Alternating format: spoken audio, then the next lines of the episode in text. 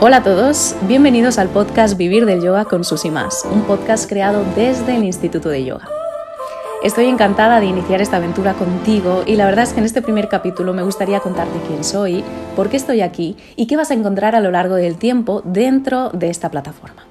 Para todos aquellos que no me conozcáis, soy Susi Más, soy profesora de yoga desde hace más de 12 años, tengo dos niños pequeños y hace siete aproximadamente que fundé y creé el Instituto de Yoga, la primera y única plataforma en España orientada específicamente a profesores de yoga que quieren crear una enseñanza de yoga solvente, rentable y sostenible en el tiempo.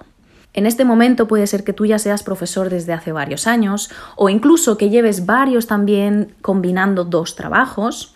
Puede ser que acabes de terminar tu formación recientemente o incluso puede ser que estés terminándola pero que tengas muy claro que tú lo que quieres es dedicarte a la enseñanza de yoga estés en el punto en el que estés seguro que en algún momento te has hecho esta gran pregunta. ¿Puedo vivir de mis clases de yoga? Y la gran noticia que tengo para ti es sí, sí puedes vivir de tus clases de yoga. Lo único, pero muy importante que necesitas es poner energía, presencia y cariño en áreas que normalmente no están relacionadas con la pedagogía directa o con la transmisión a los alumnos y que curiosamente esa es la primera chispa, el primer motor que a nosotros nos hace querer dedicarnos a la, a la enseñanza de yoga. Además, esa es la primera base. Yo como profesora de yoga y desde el Instituto de Yoga siempre te voy a decir que un profesor de yoga tiene dos facetas, el lado docente y el lado emprendedor dentro de su enseñanza y las dos tienen que estar nutridas, orientadas y focalizadas para ayudarte a vivir realmente de tus clases de yoga. El lado docente es el primero que sentimos de una manera además muy fuerte, muy vocacional. Ese lado docente es el que nos invita a cuidar nuestras clases, a cuidar a nuestros alumnos, a crear contenidos y propuestas dentro de nuestros talleres, formaciones y clases que hagan eh, que transmitan con calidad todo aquello que nosotros hemos vivido dentro de nuestra propia práctica de yoga. Así que mi primer consejo desde aquí es que sigas en todo momento cuidando ese área docente de tu enseñanza de yoga, cuidando tu práctica personal, tu autoestudio, tu vivencia con otros profesores, que sigas cada día y cada mes y cada año formándote y mejorando la calidad de tu pedagogía.